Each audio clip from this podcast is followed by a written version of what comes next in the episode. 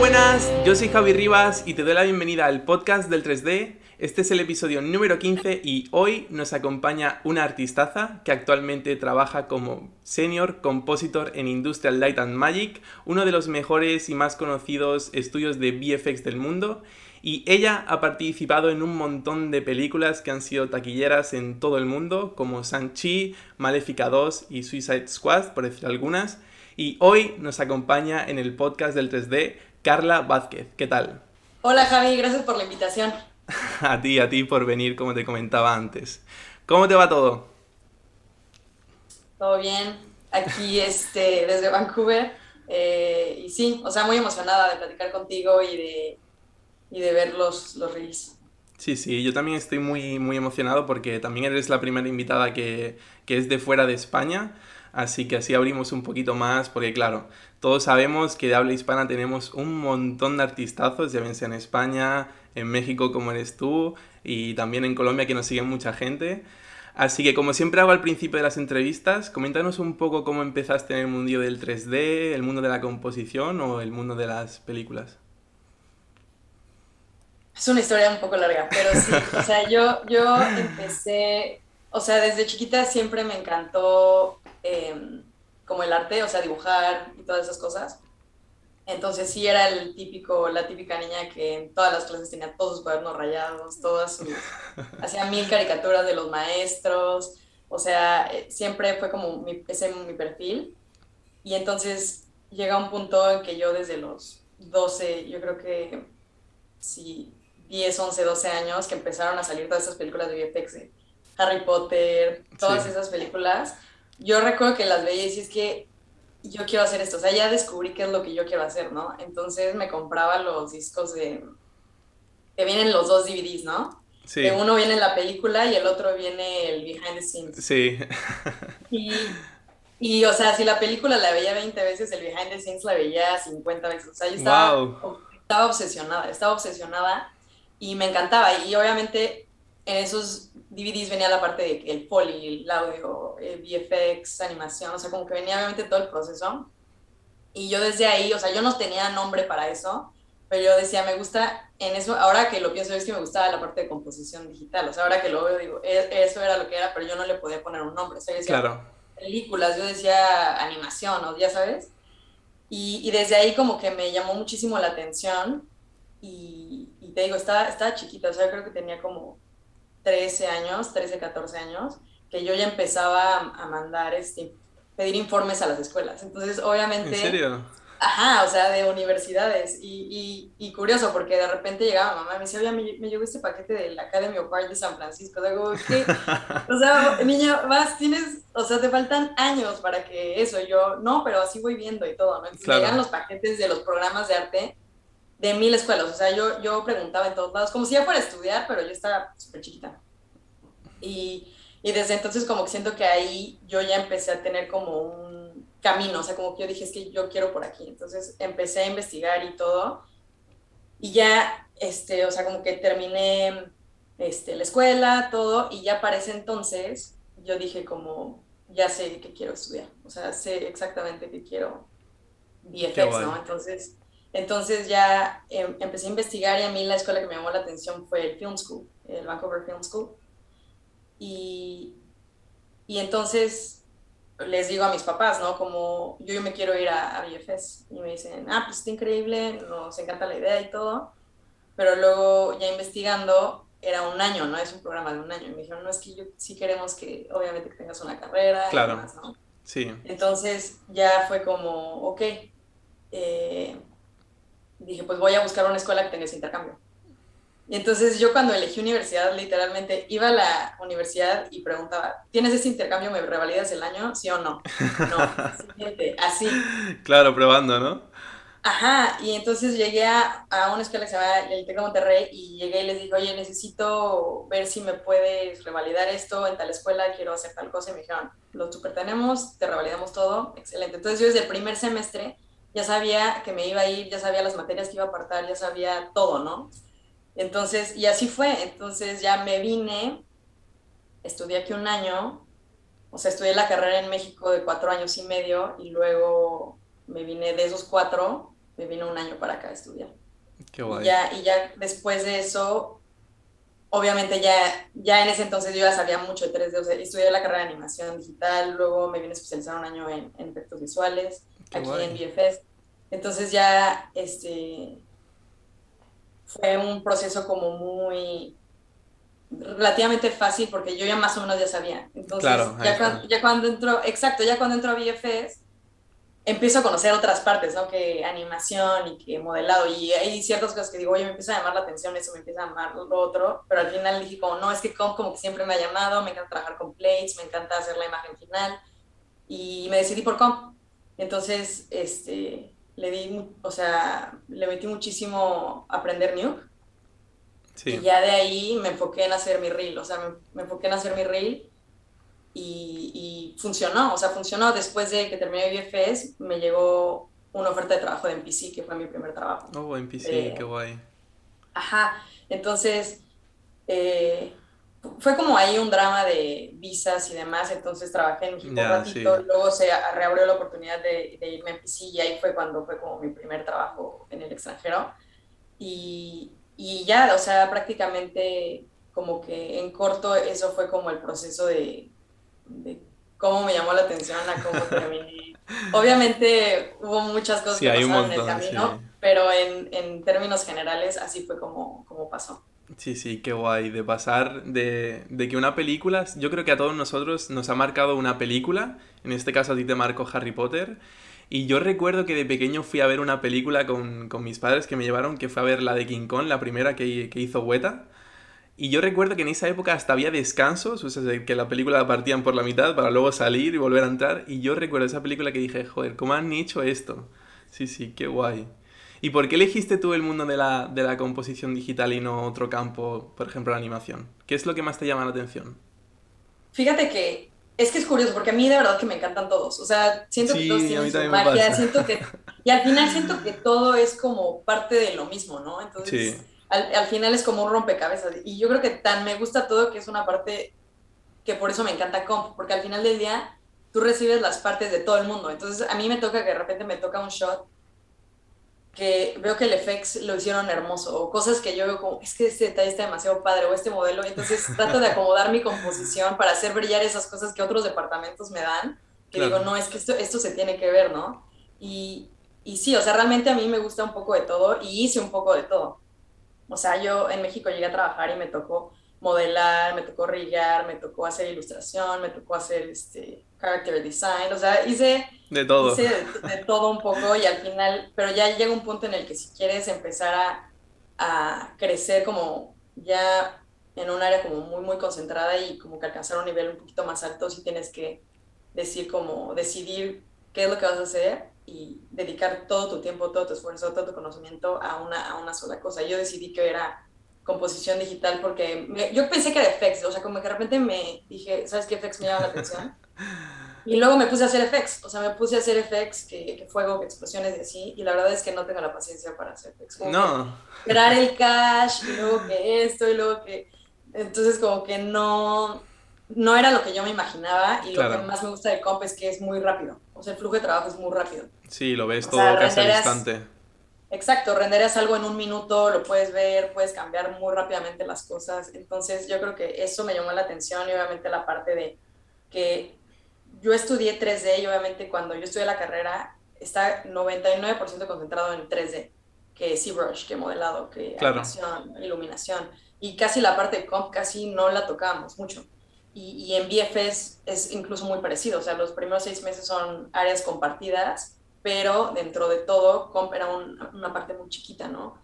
Entonces yo decía, es que yo sé cómo modelar y yo sé cómo hacer esto, pero me falta como que ese 10% de hacer que se vea muy realista o hacer que se vea como una imagen así que wow, se ve Sí, súper bien. Y dije, yo quiero concentrar mi esfuerzo en ese 10%, o sea, quiero concentrar mi esfuerzo en entrar a esa disciplina que hace que, que todo se vea como listo para el cine, ¿no? sí, Y, y eso es lo que me gusta de, de comp. qué guay. ¿Y cómo fue que, aparte de lo que es la universidad, cómo aprendiste ya sea Nuke o el programa que utilizaste en esa época? ¿Cómo lo aprendiste tú de forma autodidacta, por así decirlo? Yo lo aprendí, es que es raro porque lo aprendí también, lo aprendí trabajando mucho y también yo empecé con After, o sea, yo, yo en la escuela... Sí, todos, todos hemos empezado con After. Sí, es, es, es, un buen programa para empezar, o sea, como que te, da, te va dando idea de cómo funcionan las cosas, cómo acomodar. Y al final del día, este, lo que necesitas saber realmente es cómo hacer que una imagen se vea bien, ¿no? O sea, al final, yo me acuerdo que hice diseño un tiempo, mucho tiempo y me llegó de repente un proyecto, Illustrator me perdió la licencia y lo hice en PowerPoint. ¿no? Y, y, es como, al final del día quedó increíble, después lo pasé a vectores y así, pero así fue como tuve el approval del logo. Entonces, y al final del día, este, yo creo que lo que realmente importa es como que tú tengas como una visión de qué es lo que quieres hacer y al final, eh, obviamente hay herramientas que te lo facilitan para que sea más fácil o más rápido, pero pues va a quedar, va a quedar bien usando el software que quieras usar. Eh, pero sí, entonces yo, yo aprendí en After y, y luego en BFS me enseñaron Nuke, pero fíjate qué curioso, o sea, cuando yo estaba en BFS, mi maestro de, de Nuke renunció. Entonces, en lo que encontraban a otra persona, sí, en lo que encontraban a otra persona, pasaron como dos o tres meses. Wow. Que teníamos como que ciertas clases, pero como que el mentor, que se supone que tenía que estar con nosotros de casi todo el tiempo para ayudarnos con nuestro rey y todo, no había. Entonces, terminé haciéndolo como tú dices, como autodidacta, que viendo videos, que en YouTube, que todo ese tipo de cosas. Y, y así fue como lo hice, o sea, como que yo quiero hacer esto y investigaba y que encuentras luego, varios libros tienen información súper, súper, súper buena, luego muchísimos blogs, y ya llega un punto en el que ya empiezas a decir como, no sé si esto esté bien o no, pero pues lo voy a hacer así. Y ya después ya empiezas a ver videos y dices como, ay, esto está súper malo, esto no se, no se hace así, pero es justo parte de la experiencia de cómo vas aprendiendo y al final en ese momento esa estrategia me funcionó y así lo aprendí, pero realmente yo lo aprendí mucho mejor ya en el trabajo, o sea, trabajando, este, porque en la universidad crees que lo usas bien o en la escuela o cuando estás haciendo tu reel y de repente entras a un estudio y ves el workflow y dices como, ah, estoy haciendo esto malo, esto no es tan bueno, esto no es tan buena práctica.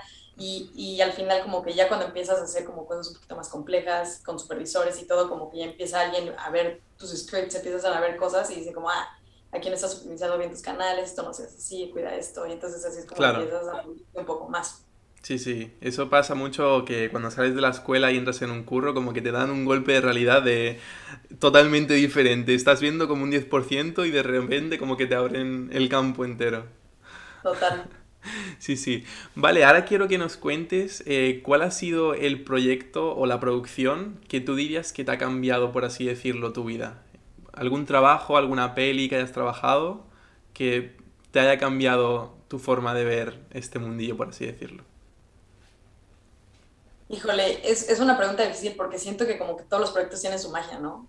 Sí, totalmente. Y, para mí como que siento que no hubo uno en particular que yo dijera como, wow, este cambió como el rumbo de mi carrera o esto fue como algo único, pero sí tengo proyectos que yo recuerdo específicamente, pero más que por el proyecto, por el equipo.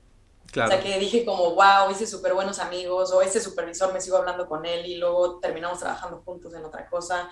Y al final siento que, como tú dices, como qué proyecto te cambia la vida, qué proyecto te cambia tu carrera, yo siento que las, las personas son las que cambian tu carrera y, tu vida. O sea, como siento que llega un punto en el que te topas con ciertos proyectos, con ciertas personas, que ellos son los que te ayudan y te impulsan, o te retan, te dicen, ah, te voy a poner un shot más difícil, o, o tienes que hacer ese template para el show, como que empiezan a, poner cosas y confían en ti y así es como tú empiezas también a crecer como profesional. Y eso se puede dar en cualquier show o en cualquier película, ¿no? Entonces, siento que para mí, sí, este, en Maléfica conocí gente súper padre, en, hice una película que, o sea, de, yo creo que de varias de las que he trabajado, tal vez es la que menos llama la atención, que es con Brad Pitt, que se llama Adastra. Ah, Adastra. Pero para mí e, ese, ese fue uno de mis mejores este, de mis mejores proyectos, me divertí un buen, era un equipo súper, súper chiquito y, y, hasta la fecha somos súper amigos, ¿no? O sea, que nos llevo súper bien con, todos esos este, artistas y, y sí, o sea, te digo, todos tienen lo suyo, pero sí, yo, yo diría que ese show en específico fue como, wow, o sea, conocí gente súper padre, aprendí muchísimo, crecí muchísimo y, y fue justamente por eso, o sea, era un equipo tan chiquito que es como lo puedes conocíais todos. Te dan cosas que mucho más grandes de lo que tú dirías como que hago normalmente, pero justamente esas zonas en las que dices como, como que no sé cómo hacer esto, no sé cómo voy a sacar esto, es cuando más aprendes. Sí, sí, totalmente. Aquí hubo, creo que fue Javier Meroño, que, que un invitado del podcast, que dijo que realmente esto es casi un trabajo de oficina, pero lo que realmente importa y lo que realmente es que, que, aporta tanto valor es la gente, el equipo, el estudio en el que estás y que en momentos difíciles y en momentos buenos lo que realmente eso, lo que realmente importa es el apoyo que, que hay en el equipo. Sí, total. Sí, sí, totalmente. ¿Y cómo es para ti el trabajar en todas estas producciones, de bien sea la que tú dices Adastra, eh, Maléfica o Suicide Squad? ¿Cómo es para ti de, de, esa niña pequeña que le gustaba Harry Potter a trabajar en estas películas? Pues es literal, siento que estoy viviendo el sueño. O sea, a, a veces lo pienso y digo como, wow, o sea, tal vez si Carla chiquita me viera ahora diría como, no puedo creer que te, o sea, como que te apegaste a lo que queríamos, ¿no? Desde, desde siempre y fue como que, y si hubo como que de repente dije, no, me llama la atención esto y todo, pero al final del día terminé en esa línea y siento que fue lo mejor que pude haber hecho, ¿no? O sea, incluso hubo un momento en el que me llamaba, vi un documental de Imagineering de Disney y dije como, wow, yo creo que quiero ingeniería civil para hacer como juegos mecánicos o algo así, o sea, como en algún parque y, y recuerdo que mi papá es ingeniero y le dije, y me dijo como, no, yo creo que deberías estudiar algo así como animación o arte, o, o sea, pero imagínate que tu papá siendo ingeniero te diga, no estudia claro. ingeniería, o sea, mejor estudia arte, ¿no? Y, sí. y, es porque siempre como que siempre tuve ese perfil, entonces yo siento que si te apegas a lo que te apasiona, lo que te llama la atención, en lo que tienes facilidad, este, al final todo solito se va dando, ¿no? Sí, sí, totalmente. Y con trabajo y constancia, si es lo que te gusta, es que se consigue solo, por así decirlo. Sí, porque no, nadie te tiene que pedir que lo hagas extra, como que la misma curiosidad y las sí, ganas de aprender más que tú tienes es como que le dedicas el tiempo que es necesario y de repente es como que, uy, ¿en qué momento llegué aquí? Sí, y con esto que, que hemos comentado, ¿qué dirías que son las cosas que, que han hecho, ya bien sea la constancia o, o, el interés que tú has puesto en este mundillo, que han hecho que llegues a, a día de hoy en los estudios en los que has trabajado? Yo creo que es un mix de muchas cosas. O sea, yo creo que yo creo que lo que a mí me ayudó primero es que ya te, o sea, como que tenía una dirección muy clara. O sea, yo siento que a mí eso me sirve mucho porque yo ya sabía a dónde quería llegar. Yo, yo ya yo ya sabía más o menos qué camino, yo ya sabía qué escuela, yo sabía como que estudié como que las carreras de varias personas y dije, ah, como que estos son los métodos, ¿no? O estos son los caminos que ya otra persona recorrió sí. y que le funcionaron. Entonces yo dije, como, ¿qué camino se adapta, por ejemplo, a mí? ¿O, o cuál, cuál es el que yo siento que a mí se me puede facilitar? Y, fue, y al final fue lo que yo hice y me funcionó. Pero el hecho de tener como saber a dónde vas es punto número uno y más importante, porque puede ser súper constante, pero si no tienes dirección, Claro. O sea, vas para allá y luego para acá y luego para acá. Entonces dices, como, ¿por qué en cuatro años no he, no he subido? Y es porque, pues prácticamente, porque no, no hay una dirección, ¿no? Claro. Pero siento que esas dos cosas súper importantes, o sea, constante, tener una dirección clara hacia dónde vas y, y, hacerte como tu propia escalera, ¿no? Como decir, como que si puedo dividir esto en 100 pasos, ¿cuál sería el paso número uno que tengo que hacer para llegar aquí? Y, y uno por uno, uno por uno, así le vas dando y ya. Sí, qué guay. Y, y qué poderoso que digas esto de como dividir tu meta, por ejemplo, entrar en, en ILM, ¿vale? ¿Cómo lo puedo hacer? ¿Cómo lo han hecho otros? ¿Cuál es el paso que han seguido ellos? Vale, voy a diseccionar todo esto que han hecho en pasos. Vale, primer paso, hacer un plano de green screen, por ejemplo. Pues ponte con ello, sí. ponte con ello, ponte con ello. Y, y si lo diseccionas y, y, y, haces como todos los pasos que han hecho ellos, pues al final vas a llegar porque han llegado ellos. Exacto, exacto. Sí, sí. sí. Además hay una frase con esto que decías de, de la visión que a mí me, me impactó mucho, que es por muy buen eh, piloto de avión que seas, si no sabes a dónde vas, es que no, no, llegas a ningún lado. Sí, exacto. Y puede que incluso este, al principio no, no tengas tanta habilidad. O tal vez yo he visto proyectos de gente que de repente como que ves su student reel y luego, luego ves su reel profesional que ni siquiera es como un estudio, ¿no? Que es personal y dices, wow, el crecimiento es increíble, pero es porque tienen una visión y, y se ponen a practicar y a practicar y a practicar y a ser constante y a ser constante y al Ahí final... Está y al final funciona, ¿no? Al final sí. ese, ese, método es este casi casi que bulletproof. sí, sí. Vale, y ahora como, como tu puesto de senior eh, eh, compositor en ILM, ¿cuál crees que ha sido eh, los pasos que has seguido tú para avanzar en este camino de junior, mid, senior y si a lo mejor tienes alguna visión de ser a lo mejor lead o supervisor. Sí, yo creo que como fue que pasó fue muy, diría que fue orgánico, pero no fue tan orgánico, porque al final creo que hay cosas que tú tienes que ir buscando. Sí. O sea, porque muchos te dicen, por ejemplo, para, para ser mí, o sea, como que para ser mi diseño necesitas eh, los años de experiencia, ¿no? Sí. Necesitas tantos años, o sea, por más bueno que sea, si tienes poca experiencia, no te van a contratar, no sé, de senior. Entonces llega un punto en el que sí, la experiencia y los años que tienes trabajando tienen un rol importante, pero otro rol importantísimo es tu reel. Entonces yo me preguntaba cuando yo empecé a trabajar, ¿cómo, cómo puedo lograr tener esos shots grandes? O sea, ¿cómo, cómo logro esos shots que normalmente no te los dan nada más porque sí, o sea, como que tienes que haber trabajado un buen rato, tienes que tener la confianza para que tu supervisor diga, ok, yo voy a poner las manos al fuego para que ese artista lo haga porque es mi responsabilidad que ese shot salga, ¿no? Y yo sé que esta persona lo va a resolver. ¿Cómo haces como es ese primer acercamiento para que confíen en ti, ¿no? Y eso pasa mucho y, y creo que, y, incluso me ha pasado artistas que me dicen, como es que estoy atorado con los mismos shots, o sea, llevo uno o dos años haciendo que el mismo tipo de, de shot, entonces todo se ve igual, o sea, tengo 10 del mismo. Claro.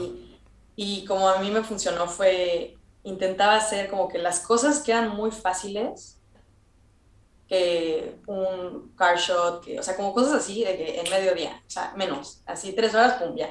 Y, y tenerlo listo rápido, o sea, que fuera como muy rápido, porque, o sea, si me tardo mucho en eso, obviamente no, no voy a dar la confianza de decir como, ah, esta persona puede hacer algo un poquito más difícil, ¿no? Claro. Entonces, y, y no es que sea como hacerlo a la vez, como que lo hacía bien, lo hacía con pero decía en realidad como que, o sea, puedo hacer esto rápido y lo puedo hacer bien, ¿no? Entonces, eso intentaba hacer. Entonces llegaba un punto que era como, ya está, ya está, ya está, ya está, y es como, ah, ok, ok, vamos a intentar darte esto.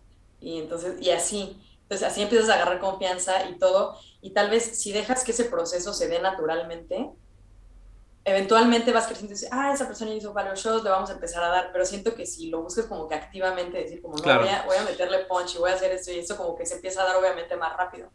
Sí, sí, totalmente.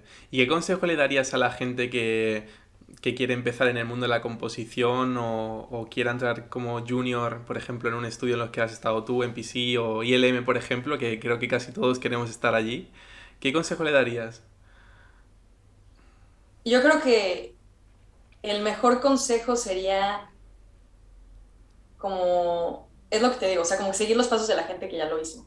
Y, y es, como, es como eso, ¿no? O sea, tal vez tú piensas que algo se ve bien o, crees que algo está bien hecho y en realidad cuando lo ve alguien más te dice, uh, aquí como que está fallando un poco o aquí eso se puede mejorar.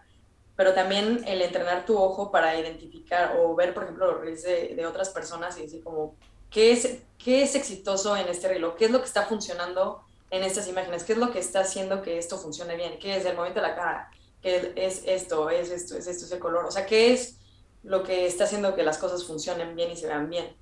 Entonces, mientras tú más analizas esas cosas y más observas, como que cosas de muy alta calidad, es como yo, y nos pasaba, por ejemplo, en BFS, teníamos muchos amigos que decíamos, cuando buscamos referencias para Reels, no buscábamos otros student Reels que eran muy exitosos, o sea, buscamos el junior Reel, el mid-level Reel de un estudio grande para decir como, ah, ok, o sea, este es un mid, entonces como, ¿qué es lo que están haciendo? Y entonces en lugar de referenciar el que está en tu mismo nivel, es mejor referenciar a alguien que está un poquito más arriba para que tú empieces a tener como esa visión de, ah, tiene ese tipo de shots o tiene ese tipo de cosas, para que tú empieces a hacerlo. Y tal vez no te queda bien a la primera, porque esa es otra cosa importante, ¿no? O sea, muchas veces dices, ok, voy a hacer un plano, que tiene un green screen, ¿no? Y lo haces y lo pones en tu reel. Pero no te tomas el tiempo de decir, por ejemplo, hacerlo una vez y dejar descansar como una semana y lo vuelves a ver si ah, está, mejorar. Y lo vuelves a hacer, y lo vuelves a hacer, y lo vuelves a hacer. Entonces, a la quinta vez que lo haces, ya te va a quedar mucho mejor y lo vas a hacer veces más rápido. Y, y, así es como realmente funciona la industria. O sea, no es como que tú agarras y haces un comp y ya queda, y queda el mil por ciento. O sea, le tienes que dar mucha revisión y mucha vuelta y mucha vuelta y polish y polish y polish y polish. Entonces, y siento que si tú adoptas como que ese, ese método desde que eres estudiante o desde que estás haciendo un Real Junior, funciona súper bien porque dices como, ah, me dijeron que tengo que hacer un plan así y lo haces y dices, ya, pues ya lo voy a poner en mi Reel. No, revísalo y repítelo y repítelo y repítelo y, y mejor y mejor y mejor y mejor hasta que dices, ya se ve súper bien, ah, entonces ya pones esa versión. Entonces, sí es este, es que literal es práctica, es repetición. Es repetición, observación y así. Totalmente. Y generar un hábito y de ese hábito construir, pues ya bien sea una demo reel o una habilidad que te lleve a, ese, a esa posición. Sí. Sí. ¿Cómo, qué, es lo que te apasiona de trabajar en, en ILM? Yo creo que lo que más me apasiona es que es un ambiente de... donde... Es que yo siempre digo, cuando estás en un lugar y eres el que menos sabe, ah, estás en el lugar correcto. Ahí está. Ajá, porque, porque hay como muchísimo campo de, crecimiento, o sea, y es lo que me gusta específicamente de ILM, es que tiene muchos artistas que tienen la vida, ¿no? O sea, que, que tienen mil años de experiencia. O sea, creo que uno de los art directors de, de ILM eh, hizo Photoshop. Entonces es como, imagínate, o sea, imagínate, ¿no? Sí. Y, y, hay personajes así que dices, wow, o sea, de verdad que tienen una carrera impresionante.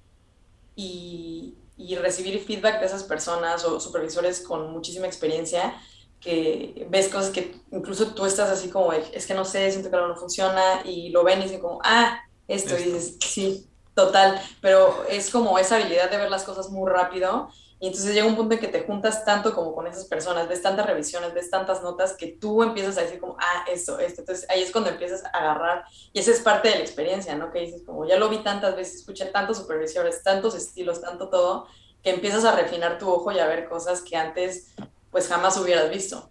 Claro, sí, sí. Y, y estos, eh, bueno, en LinkedIn aparece que, que llevas tres meses en, en, ILM. ¿Qué has aprendido estos tres meses en, en ILM que no has aprendido, por ejemplo, en nuestros estudios? La verdad es que es parecido, o sea, todos son como un poco lo mismo. Este, en todos hay muy buenos supervisores, en todos hay muy buenos artistas, en todos este, la calidad que te piden es muy alta. Eh, yo creo que las diferencias más grandes que yo he vivido entre estudios es principalmente como que la vida cultural de los estudios. Entonces, por ejemplo, hay estudios que son como un poquito más intensos, ¿no? O sea, como work, work, work. work. Sí, sí. Y otros que son como, este, no sé, o sea, como que cada, cada estudio tiene su estilo. Claro. Y lo que tiene en particular que, que es lo que a mí me ha gustado, pero es que yo siempre digo, tú no conoces un estudio hasta después de que pasas dos años. Ah, dos años, vale. Eso pienso yo, porque como que a los dos años ya se te quita como la etapa de enamoramiento, la etapa de emoción y empiezas a analizar las cosas como que un poquito mejor. Y, y tengo amigos que me dicen, no, al año, ¿no? Y de repente cumplen dos años en su empresa y yo pienso lo mismo que empezabas después de un año, no, completamente cambió mi visión, ¿no? De, cómo yo percibía esto al principio. Entonces, eh, te puedo decir de primeras impresiones, siento que tengo mucho más balance. En, o sea, me da tiempo de hacer muchas cosas porque es como muy...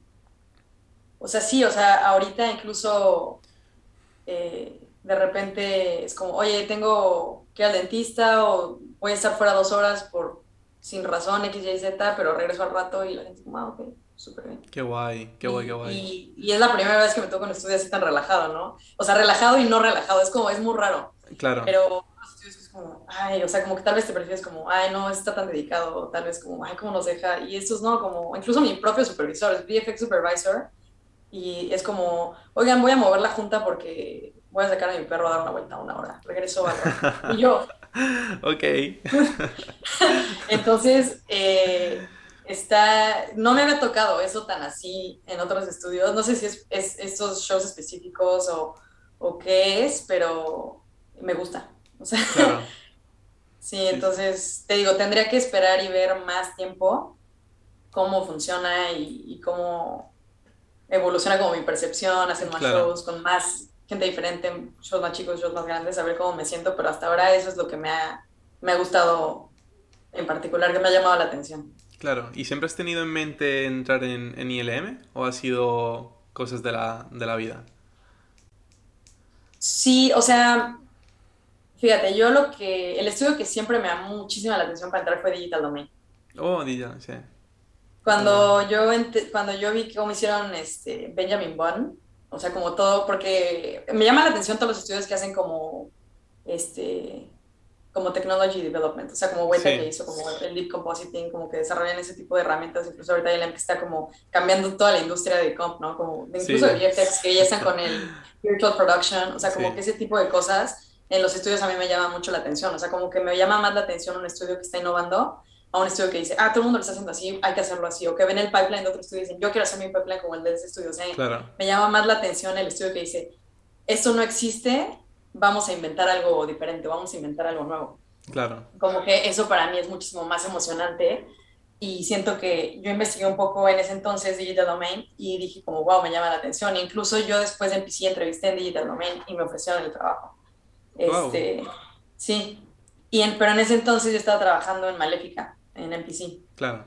Y, y ese show estaba bien padre. Y, y en ese entonces como que empecé, bueno, no empecé, pero me tocó ya más como llevar como que ciertas secuencias o como que organizar como que algunos artistas y, o sea, como un poquito más, en lugar de shot by shot como de artista, como que tocó ver un poquito más, ver la secuencia entera y me llamó la atención, yo quería aprender más de eso, ¿no?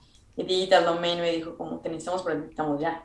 Y dije, no, es que, yo, es que yo quiero terminar, quiero terminar este show, o sea, como que sí me encanta cerrar el ciclo, o sea, hasta el último tech check me gusta de que ya se terminó, ir a la fiesta de que se acabó el show y ya me tomo vacaciones y yo empiezo uno nuevo, ¿no? Pero sí me gusta, no me gusta cortar a la mitad. Entonces, este, yo quería terminar ese show y, y entonces dije como no, y entonces en ese entonces yo tenía dos supervisores míos que se cambiaron de MPC a Scanline y me dijeron como, oye, ¿cómo estás? ¿Estás buscando? Y les dije, pues la verdad no, pero pues se abrió una oportunidad en Digital Domain y apliqué y porque quería, ¿no? Claro. Y de repente me, me dicen como, ah, pues Scanline también está buscando, ¿por qué no intentas, no? Y dije, pues ya con dos recomendaciones de ellos fue como facilísimo y, y ya entré, pero yo les dije, es que yo quiero terminar tal show y necesito, quiero tomarme vacaciones, podría entrar hasta tal fecha. Y me dijeron, tómate el tiempo que necesites, la fecha que tú quieras, te esperamos para que... Qué cool. Y entonces ya ahí fue cuando dije, y entonces terminé eligiendo Scanline y ahí estuve dos años y este, después de dos años, supe y dije, ok, quiero intentar algo más. Y entonces como que yo en mi mente dije, eh, Didi o, o ILM.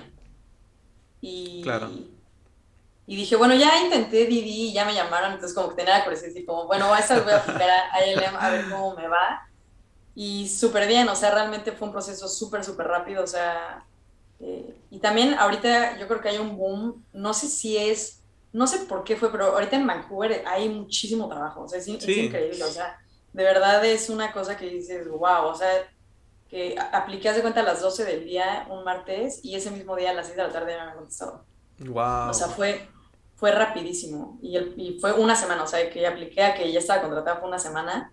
Entonces fue mi proceso más rápido hasta ahora. No sé si es por la pandemia, no sé si es porque como que hay una demanda muy grande y una oferta relativamente limitada ahorita tal vez por COVID, mucha gente se regresó a sus casas, o sea, como que no sé qué fue lo que pasó, que tal vez se desbalanceó, que siento que querían asegurar artistas y como que amarrarlos para sus proyectos, y entonces siento que fue como el momento ideal para agarrar súper buen deal, agarrar súper buen todo, y dije como, esta es una gran oportunidad y, y, y salté barco. Sí, sí. ¿Y cómo dirías que son las entrevistas de estos estudios tan grandes y teniendo una experiencia como tú tienes? Es decir, a lo mejor una, entrevista de un perfil junior es totalmente diferente a la que a lo mejor tienes tú. ¿Cómo, cómo, cómo se desarrolla ese tipo de entrevistas?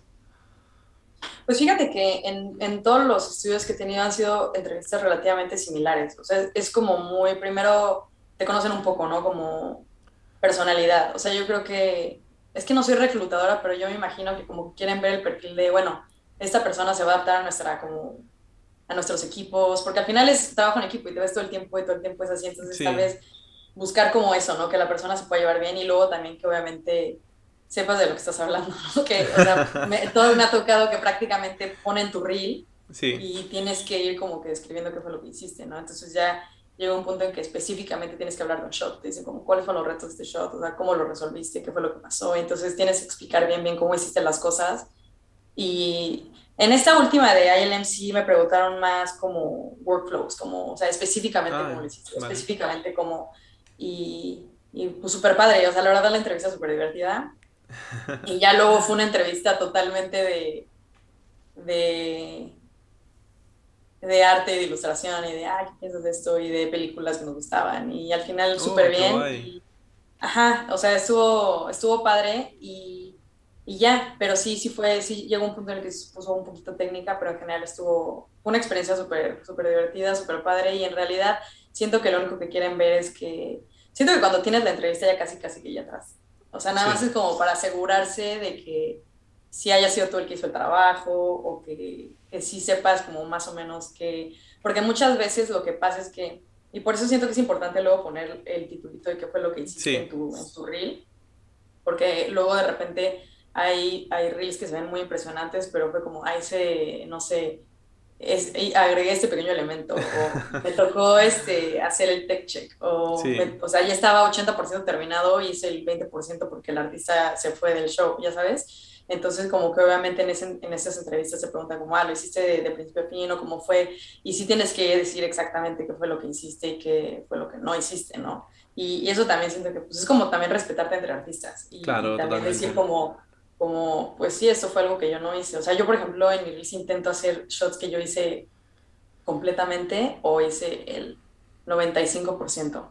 O sea, yo creo que, y lo he platicado con algunos artistas, ¿no? Que dicen, pero ¿cómo sabes qué poner? O sea, ¿cómo sabes si es tuyo o no, si lo puedes poner o no? Y yo digo, bueno, tal vez lo puedes platicar con el otro artista, ¿no? Decir como, oye, sé que tú hiciste ese shot, pero yo hice esta parte, lo puedo poner y decir que hice esto. Y muchos te dicen como, sí, claro, pero eso es una conversación que tienes que tener abiertamente y le dices al artista como, oye, tengo intenciones de, intenciones de ponerlo. Yo intento no hacerlo, o sea, intento irme a la segura, decir como, sé que yo hice esto, y para más fácil, ¿no? Sí. Y, y también, obviamente, eh, platicaba con otros artistas y era como, ¿cómo sabes? Y yo, mira, si te estás preguntando si es tuyo o no, probablemente no es tuyo. Ahí está. Porque cuando es tuyo, este es mío, es 100% esto yo lo hice. Entonces cuando empiezas a dudar como, ay, no sé si ponerlo o no, es como, mejor no lo pongas porque no, no creo que, no, si tú mismo lo sientes que es tuyo, entonces no lo presentes como tu trabajo, ¿me entiendes? Claro. entonces sí, este, es eso. Entonces hay muchos artistas que siento que igual y ponen como que ciertas cosas que... Y si vas y dices cómo es, pues está súper bien. Pero siento que tal vez sí puede ser como un... como algo, no sé si negativo, pero sí llegar como con un reel súper impresionante y decir como, ay, este, hice nada más esto chiquitito, ¿no? Y no lo pones, y dices como, ah, yo pensé que habías dicho esto, pensé que habías dicho esto, o sea, nos llama la atención por el key y resulta que no hiciste eso. Entonces, como que siento que también tener claridad es súper importante. Sí, sí, totalmente de acuerdo. Pues pasamos ahora a unas preguntas que nos habéis hecho por, Instagram. En este caso tenemos tres. Y la primera de ellas es Álvaro López que nos pregunta ¿cuál ha sido el proyecto más complicado que has hecho y por qué fue tan complicado? Em, el, más complicado que he hecho, yo creo que este último de Shang-Chi fue un, un, show muy complicado. Fue un complicado porque Haz de cuenta que el VFX Supervisor, el Client Side VFX Soup, luego nuestro VFX Soup, el 2D Soup y la VFX Soup eran como cuatro personas que tenían como ideas totalmente diferentes del show, ¿no? Entonces, haz de cuenta que el cliente daba una nota y cada quien lo interpretaba diferente. Entonces, uno te daba una cosa y hacías una cosa y el VFX era como, no, es que yo no pedí esto y luego lo cambiabas y luego el cliente era como, no, no pedimos esto, era el otro anterior. Entonces es como un, lío. un, un show como muy caótico en ese sentido, como de comunicación y también, bueno, Marvel cambia las cosas todo el tiempo, ¿no? O sea, los edits cambian constantemente, el look cambia constantemente, entonces es como algo que estabas trabajando por meses, es como, no, ya no queremos esto, ahora queremos esto, y es como otra vez meses y de repente ya no queremos esto, ahora esto, entonces como que es, fue difícil por, porque fue demasiada iteración, o sea, fue demasiados cambios. Y llegó un punto en el que y fue por eso que literalmente me fui a Scanline. O sea, terminé totalmente exhausta y dije, como, no, ya no puedo más. O sea, yo necesito un cambio. Y, y curioso, porque realmente yo la pasé súper bien en Scanline. O sea, estuve dos años ahí, hice varios shows, pero este último fue como que dije, no, sí necesito un break. Y fue porque me nos tocó esta. Fue específicamente un shot que sufrimos. Bueno, sufrí también mucho yo, pero fue, es uno donde van, entran a una cueva y como que está flotando el agua y luego entran y pasa como un portal de agua y salen, ¿no? Sí. Y ese shot, por ejemplo, haz de cuenta que el show lo entregamos un viernes. O sea, el viernes entregaba todos los shots de que ya se acabó, muchas gracias por participar, ya la película se estrena en unas semanas y ya, ¿no? y el único shot que quedaba era el mío, ese del... ¿En serio? ese del... Ajá, o sea, ya era la última. Y yo como, no manches, o sea, ¿cómo va a ser posible este, este shot? Y era porque literal el, el cliente hasta el último día no se decidía los effects. Entonces, hacían un effects que no para la derecha, que para la izquierda, que tipo así, que tipo así, que sea un túnel, que sea... Entonces, se hicieron como 100 versiones de... Wow. Diferentes estilos de que aquí, que allá, que no sé qué y, y entre comp, entre lighting, entre colores, entre effects, o sea, unas versiones, hicimos muchísimas versiones y no se decidían y no se decidían. Y entonces llegó, y o sea, entre que no se decidía el cliente y luego mi supervisor no se decidía y así nadie se decidía, era como, fue súper difícil. Y entonces ya al final del día se deciden, pero haz de cuenta que se deciden un sábado en la noche. Wow. Y se deciden sábado en la noche y me dicen, oye, Carla, necesitamos que pues, te quedes a terminar, ¿no? Y yo, o sea, de cuenta que fue increíble porque de verdad, entre que renders, entonces yo empecé a hacer la composición con frames, single frames, ¿no? O sea, porque era como, no sé, e, e, ese shot era un poquito largo, entonces de repente era como de, oye, eh, tenemos cinco frames, solo cinco frames se renderan. Y era como, em, empieza con esto. Y yo, pues bueno, ¿no? Entonces empezabas y entonces de repente que el farm crashó el domingo, entonces este, tenemos unos poquitos más frames, entonces trabajo con eso. Entonces era así como súper caótico, que dije, es que no puede ser esto, ¿no? Y, y, entonces ya al final, el lunes en la tarde, noche, tuve todos los elementos por primera vez. O sea, los final renders que iban a ir en, en, la, en el shot, los tuve el lunes en la noche. Wow. Y, y fue de, pues vas, ¿no? Entonces imagínate la presión de ser el último shot del show, todo el mundo sobre mí. Y, y llega un punto que es como, pues no, el FX Artist ya, ya está en otro show, o sea, ya literalmente, ya si no se arregla en comp, ya no se arregló y, y tú tienes que sacar como sea, ¿no? Wow. Entonces ahí me tienes como que no la pasé nada bien, porque obviamente... Ya, me imagino. Toda la presión que tuviste que tener. Pero también este fue muy intenso, ¿no? Entonces ya, este, para el martes en la tarde, o sea, nos peleamos con el supervisor, o sea, fue un drama, ¿no? Y ya eh, por ahí del martes en la tarde noche yo tenía una versión por fin como que ya el comp. Entonces este y mi supervisor dijo como yo dije como que me falta agregar esto me falta agregar esto necesito ayuda con esto necesito que me den como más manos no porque no me va a dar tiempo de terminar. Y este y me, y me asignan dos artistas no y me dicen te van a ayudar y yo que necesito que hagas toda esta parte necesito que busques un elemento de algo que se vea así entonces como que me empiezan a echar la mano. Claro. Y y, este, y ya, o sea, al final eh, entrego una versión que dije como que ya estoy contenta con esta versión y, y lo ve el cliente, ¿no? Entonces, obviamente llega, lo estaba viendo el director y el cliente de Marvel, o sea, ese mismo día en la noche están todos ahí en la junta, ¿no? Y yo estaba entrando a los client dailies, o sea, ya todo, porque era como, ayer era la última, no te voy a hacer un debrief a una persona, o sea, ya entra y, y, mientras vas escuchando las notas de que vas haciendo el shot, ¿no? Y yo, ok. Y, y entonces ya llega el, entra el director y dice, wow, me encanta, se ve súper bien. Y yo, gracias. Y entonces yo obviamente ya mis supervisores, ya no hubo más confusión, ya no nada, ya fue como, ya termínalo, ¿no? Entonces ya lo terminé, lo entregué ahí como miércoles a las 3 de la mañana. Y porque hace cuenta que lo vieron ya que ya como terminado y todo, fue como, eso fue como un miércoles tipo a las 12 de la noche. Fue como, Madre ¿os gusta? Acá, acábenlo. Y ya me dijeron, Carla, ya le encanta al cliente, ya hay que acabarlo y, el cliente mismo dijo como, bueno, los esperamos, este, los esperamos un rato, estamos aquí en el edit room con los directores y todos y están en, creo que en Los Ángeles. Y fue de, bueno, pues aquí esperamos, los esperamos a que acabe. Entonces ya fue como de que ya regresa, ya todos los tech checks y todo no fue, ay, no fue caótico. Y dije como, no, o sea, definitivamente sí fue como muy, y, y, realmente no es como que el shot es tan difícil, ¿me entiendes? Pero como que la situación y como pasaron todas las cosas, es lo que dices como, wow, estuvo súper, súper, este, súper difícil. Y, pero siento que ese tipo de experiencias hace que te... Como que, tú mismo te valores como artista. Y dices como, wow, o sea, o sea, saqué esto y salió bien, ¿no? Y, y este definitivamente divertido, definitivamente una experiencia que contar, pero no me encantaría repetirla, la verdad. Sí, sí, yo creo que también esto pasa mucho, que la gente ajena a la industria se cree que esto es súper meticuloso de estas horas, este plano, todo sale perfecto y tiene hay unos líos y cosas con el cliente, cosas con los supervisores, cosas con el director, sí, sí, es, es un lío, ya ves. Qué guay. Vale, pues la siguiente pregunta nos la hace michelle.rv y dice, ¿cómo sientes el ver tu nombre en, los créditos finales de, de, las producciones en las que has trabajado? La verdad es que siento que es como la cereza del pastel. Es como...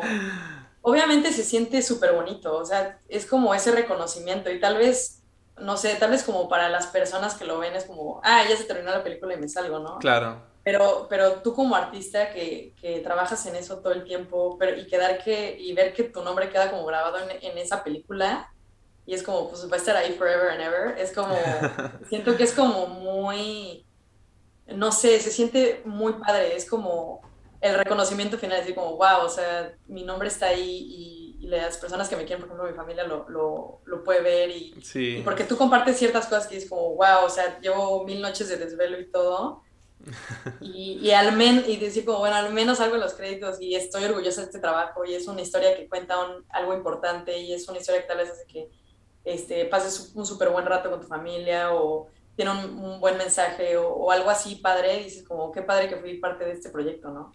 Qué guay, qué guay, qué guay. ¿Cómo fue tu primera experiencia de la primera producción y la primera vez que te viste en la gran pantalla?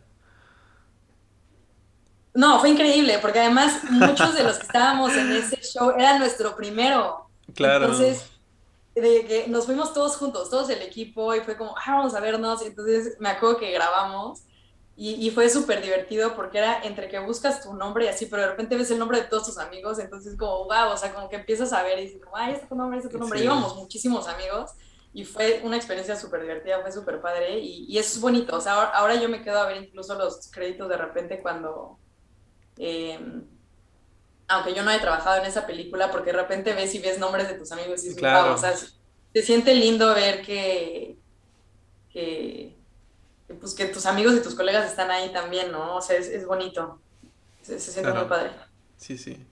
Vale, perfecto. Y la última pregunta nos la hace Car Ruiz y dice, ¿alguna curiosidad que te haya pasado en, en cualquier estudio en el mundo de la composición? ¿Alguna curiosidad? No sé, ¿hay algo más específico? No. no sé, algo gracioso, por ejemplo, que te haya pasado en algún estudio. Algo gracioso que me haya pasado en algún estudio.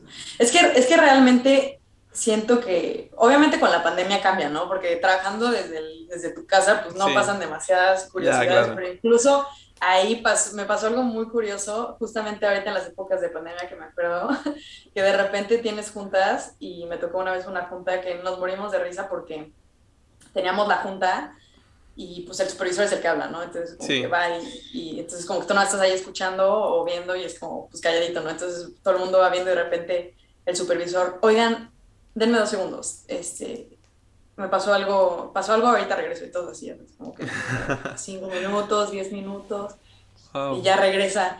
Y dicen, perdón, es que mi hija se acaba de atorar en el excusado, se cancela la, la sesión, tengo que ir a sacarla, está atorada. Entonces, Ostras. obviamente todos muertos de risa, pero así, historias así todo el tiempo, entonces Claro. siento que es como dentro de estar como que tú solo en tu casa, a que te pasen ese tipo de historias chistosas, es, este, es divertido, pero si Claro. fuera de eso en general es como, eh, o sea, nada muy extremo, o sea, es, es un lugar de trabajo, ¿no? Es un Sí. lugar de trabajo normal y no pasa nada fuera de lo, de lo... Bueno, una vez me pasó, fíjate, una vez me pasó que estábamos, estaba trabajando y yo soy de que me pongo mis audífonos y así, o sea, Y nada, ¿no? y, Nadie te puede y me, me pongo como en modo así avión y no pelo a nadie, no pelo nada y, y me encanta, o sea, me concentro y, y ahí le puedo dar horas. Y estaba en uno de esos modos hiperconcentrada y empiezo a notar que todo el mundo se empieza a parar, todo el mundo se empieza a parar, parar, parar.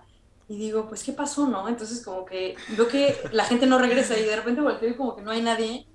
Y digo, ¿qué onda? Entonces ya me quito los audífonos, camino y ya venían de regreso.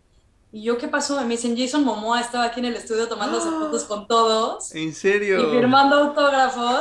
Y yo, mira, ni en cuenta, yo no puede ser. O sea, el único día que va Jason Momoa al estudio a saludar porque estamos trabajando en Aquaman.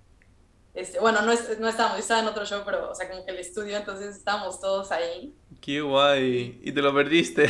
Me lo perdí, me lo perdí por completo. Y yo, ser. Bueno, se dará otra ocasión seguramente. sí. qué guay, qué guay. Bueno, pues pasamos ahora a analizar un par de reels que nos habéis mandado eh, por el link que tenéis en la descripción. Así que si tenéis alguna, ya bien sea de cualquier eh, otro departamento que podamos analizar aquí en el podcast, pues lo tenéis en la descripción. Vale, José Martínez, eh, compositor digital.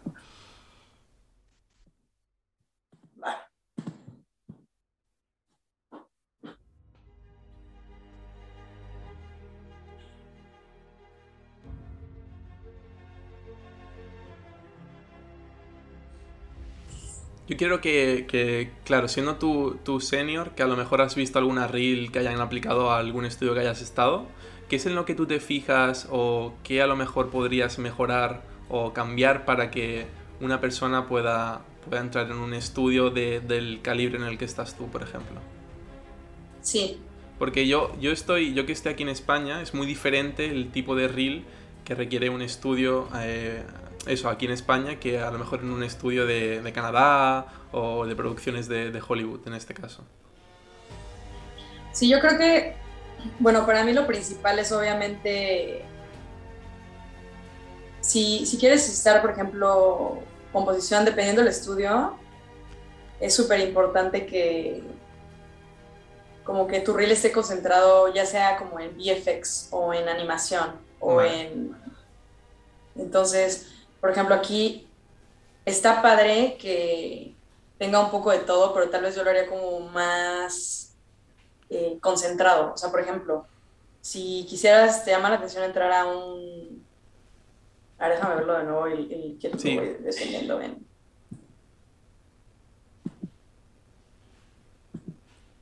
Eh, concentrarlo en Concentrarlo en, por ejemplo, que sea, por ejemplo, súper realista. Por ejemplo, ese, ese shot creativamente está súper bonito, pero si tú lo ves no se ve tan realista, ¿me entiendes? Claro.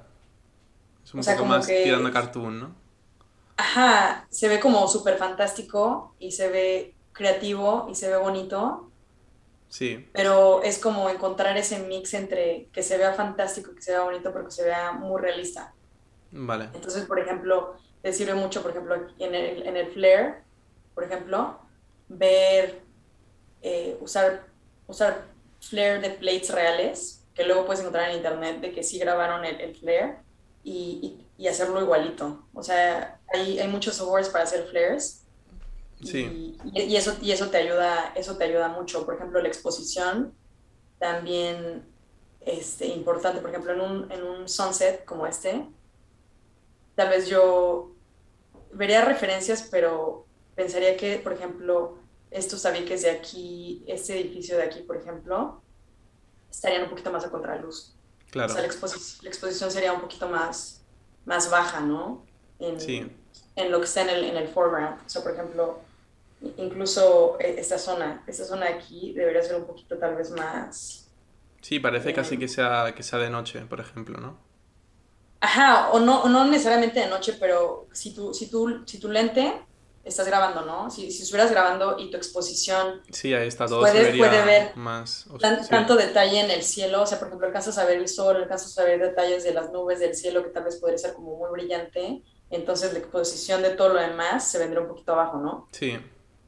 Entonces, como que e, e, esa parte de, de buscar referencias. este shot está lindo y dices como, ah, ok, esto es lo que, lo que estoy buscando y, ver referencias y ver cómo funciona la exposición en general de, toda la composición.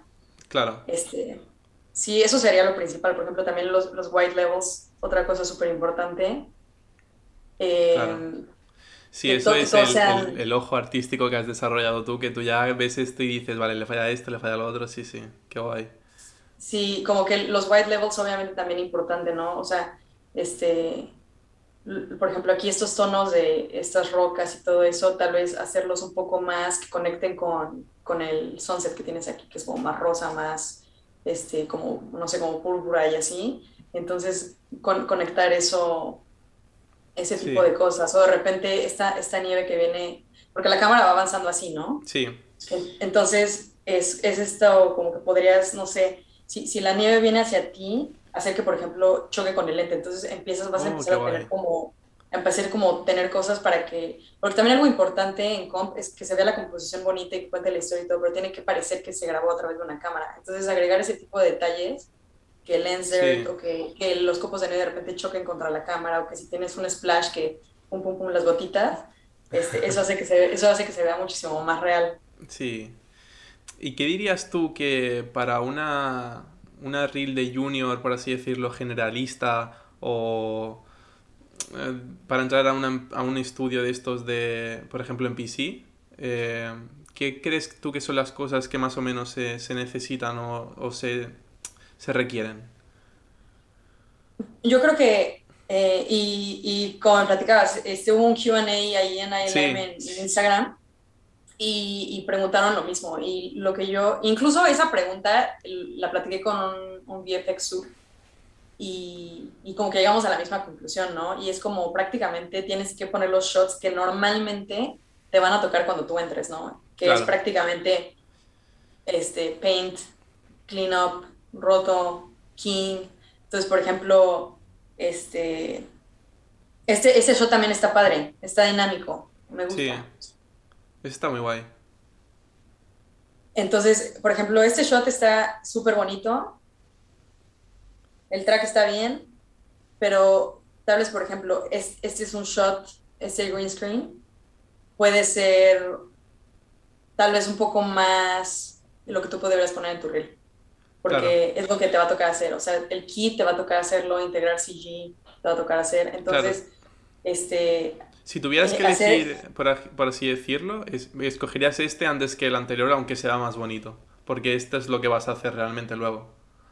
Sí, exacto. O sea, obviamente hay, hay cosas eh, de integración que, que, pueden ir mejorando, pero llega un momento en el que tú como artista como que te llama mucho la atención poner shots como súper épicos o súper creativos, cuando en realidad siento que muchas veces tienes que poner como que cosas sencillas, pero muy bien hechas. Claro, sí, sí, totalmente. Este, este me gustó. Sí, con este, el este deep compositing, sí. Claro, por ejemplo, es que aquí en España vino también un, un senior compositor de, de, un estudio de aquí de España y lo que realmente requieren de las, de las reels de los juniors son eh, eh, screen replacements, cleanups, roto, eh, pero de, por ejemplo, Keen, a lo mejor no, porque eso, o, o Keen Prep, por ejemplo, pero nada de integración CG ni, ni nada de eso, por ejemplo, aquí en España. Ok, sí, por ejemplo, yo diría que aquí sí se buscaría tal vez en un junior reel, o sea, incluso ni siquiera en un junior reel, o sea, en un, en un senior reel. Yo cuando hice mi, mi entrevista en ILM y tuve que ir por mi reel, me dijeron, necesitamos que, que nos enseñes tus shots de key. O sea, necesitamos, quiero, queremos ver como cuáles serán green screen. Entonces, y es algo que te lo piden todavía a un senior level, por ejemplo, en ILM me, me, pidieron que les enseñara shots de, de green screen. Claro. Este está, este está padre. Lo, que yo agregaría, por ejemplo, en este sería los valores. Por ejemplo, tal vez esto que puedes ver aquí es como un mismo color todo, ¿no? Como muy constante. Entonces, como que luego cuando puedes agregar, por ejemplo, una variación de color dentro de tus, dentro de tus blancos muy brillantes, hace que se vea muy realista, muy realista. Entonces, como que veo referencias, por ejemplo, de Sparks. Entonces, puedes ver cómo dentro de ese mismo Spark hay como niveles de blanco, como el core es muchísimo más blanco, luego alrededor, luego tiene un poquito de, de halation, luego eh, los, los, los, cosas muy brillantes crean como que artefactos cuando logras a través del lente. Entonces, ver referencias así y empezar a intentar como que machar ese tipo de como detalles que pasan cuando tú grabas a través de un lente, ¿no? Sí. Y, así, y, eso, y esos pequeños detalles que tú le dedicas el tiempo, decir como, ah, que en estos dos frames se vea de que perfecto, de que se vea que interactúa con el lente, que se vea tal. Claro si lo, si lo sumas, hace que, que, el trabajo se vea, se vea mucho más este, elaborado. Sí, yo me quedo con, con lo que comentabas de, de, que pareciera que lo estás grabando con una cámara. Entonces, partir de referencias, que lo grabes tú con la cámara, un fenómeno parecido, y añadir mucho, mucho dirt, o por así decirlo, ensuciar mucho, bueno, mucho o, lo que sea necesario para ese plano, la. Sí, sí, por ejemplo, este, esos, esos shots siento que tal vez sí podrían funcionar si quieres aplicar, por ejemplo, para un estudio que tiene como el departamento como de comp y lighting juntos, que normalmente tú haces tu lighting y luego haces tu comp, porque son comps como... Es que realmente siento que lo que es retador de, de comp muchas veces llega a ser justamente la parte de trabajar con plates. Entonces, de repente cuando toco un plate, por ejemplo, Jurassic Park, ¿no? Que salen los actores corriendo y, los, y sale humo al lado de ellos y es CG y luego salen los dinosaurios así por todos lados y todo eso y hacer que funcione con el plate, obviamente eso es lo que hace que se vea eso es, eso es muy difícil. Entonces luego cuando haces full CG shots como esta, luego es, es como un respiro, es como ah, todo va a encajar, todo va a ser perfecto, todo, este, todo va a funcionar súper bien, o sea, es mucho más sencillo, ¿no? Por ejemplo, aquí cuidar cosas como aquí se le ve el line, ¿no? O sea, como que se alcanza a ver el, oh, atrás a, través de esto que está en el program. Entonces como que ese tipo de cosas... Hay que tener cuidado, sí. Ajá, o sea, ese tipo de cosas, por ejemplo, los mats y todo, no se te pueden pasar. Claro. Sí, sí, entiendo. ¿Y tú dirías que para un perfil junior es muy importante el screen replacement tanto como es aquí en España, por ejemplo? ¿Screen replacement? Sí. Sí, o sea, sí, el screen replacement obviamente sí, porque, porque pues, se toca hacerlo, ¿no? Pero sí. pero sí puedes hacer, por ejemplo, un shot de green screen con motion blur, que se vea súper bien y con, con, un buen detalle en el cabello y todo, pues claramente vas a poder hacer un, screen replacement. Claro, esto es una pregunta que, que, por ejemplo, no sé si conoces el canal Corridor Digital, que, Corridor Digital, que ellos lo preguntan mucho cuando llevan a un invitado eh, de composición. ¿Cómo conseguís vosotros bordes tan perfectos, cabellos tan perfectos en, en un key? Eh, no lo haces. este, hay, hay muchas estrategias para lograrlo. La verdad es que siento que ya conforme vas haciendo varios, ya te empiezas este, a saber tus truquitos. Claro. Y sí, o sea, hay, hay muchas veces que eh, primero preparar tu, tu, plate, ¿no? O sea, obviamente muchas veces vibra tu, tu key o sea, claro. saber, pues por ejemplo, hacer como un buen denoise antes o limpiar bien tu pantalla usar un mix de different gears, ¿no? Porque muchas veces pues, nunca tienes el, el, green screen o el blue screen perfecto. Sí, eso Entonces, como que encontrar qué, qué gears hacen ciertos detalles mejor. O sea, llega un punto en el que ya ves el shot y dices como, ah, esto va a salir con tal gear, o esto lo puedo hacer con este. Entonces, como que empiezas a tratar con varios gears y dices, ah, esto me salió increíble con este, este increíble con este. Entonces, empiezas a separar, ¿no? Como claro. el pelo sale muy bien con este, o el background con este. Entonces, empiezas a hacer como que lo mejor de todo y al final este, va saliendo, ¿no? El dispil súper importante. Yo creo que puedes tener un key malón, pero si tu dispil es bueno, se va a ver en general más o menos bien. Claro. Pero si, si puedes tener un key maravilloso, o sea, el alfa, y si tu dispil no es muy bueno, en mi experiencia y lo que yo siento es que tú no se va a ver bien, ¿no? Claro. Entonces el, el dispil es igual o más importante que el key. Qué guay, qué guay. Yo siempre he tenido esa, la duda de, de cómo sacáis eh, eh, keys tan perfectos. Sé que hay algunas veces que con el pelo tenéis como... Eh, os lo mandan de 3D, el pelo, por ejemplo. Pero claro, cuando no lo tenéis es a matarse con, con el key. Sí, y luego también muchas veces el key no te lo puede resolver. ¿eh? O sea, no, no hay manera de que luego hagas el key de esas cosas, o sea, que por ejemplo pestañas y ese tipo de cosas que no puedes sacarlo con un key. Entonces tienes que hacer, este, yo hago de repente puedes hacer una cosa que se llama multiplier keying o additive keying y es usar el plate y mezclarlo con tu background para que eh, hagas esos detalles. Claro, claro, claro. Este, pues reel de Borja Raíz, también de, de composición.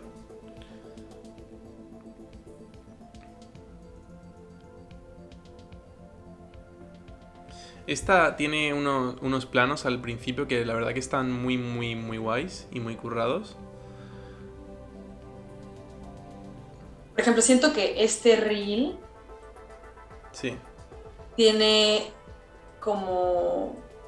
Son tal vez shots como visualmente un poco más sencillos, pero ese es el tipo de shot que te van a poner a hacer cuando Claro. Entonces, es este.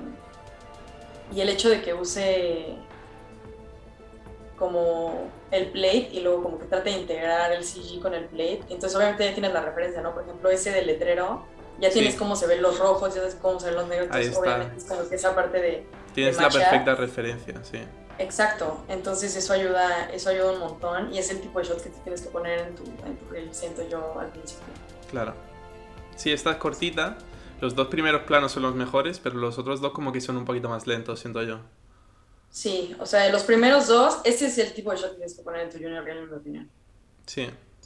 Este, sencillo, bien hecho, eh, bien integrado.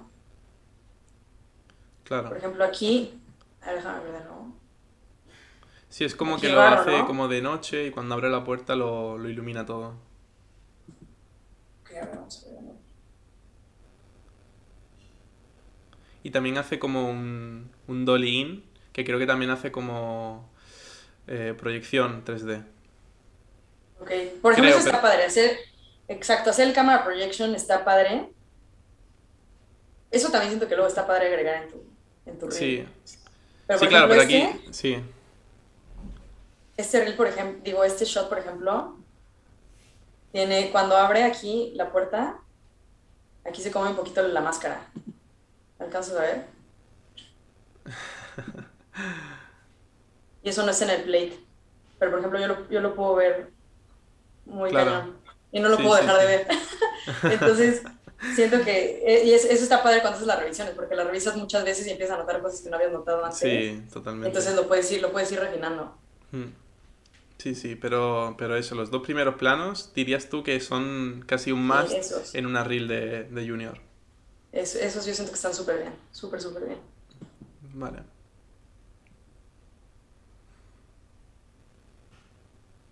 Este, por ejemplo, este shot siento que como artista te llama la atención hacerlo, ¿no?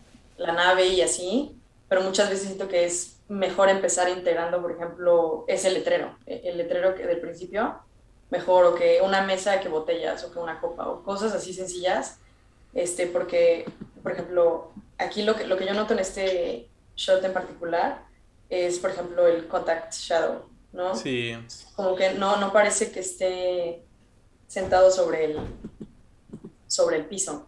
Y, y ese, ese contacto de que se sienta que el elemento 3D está realmente ahí en ese ambiente, pues es, es lo más es lo más importante.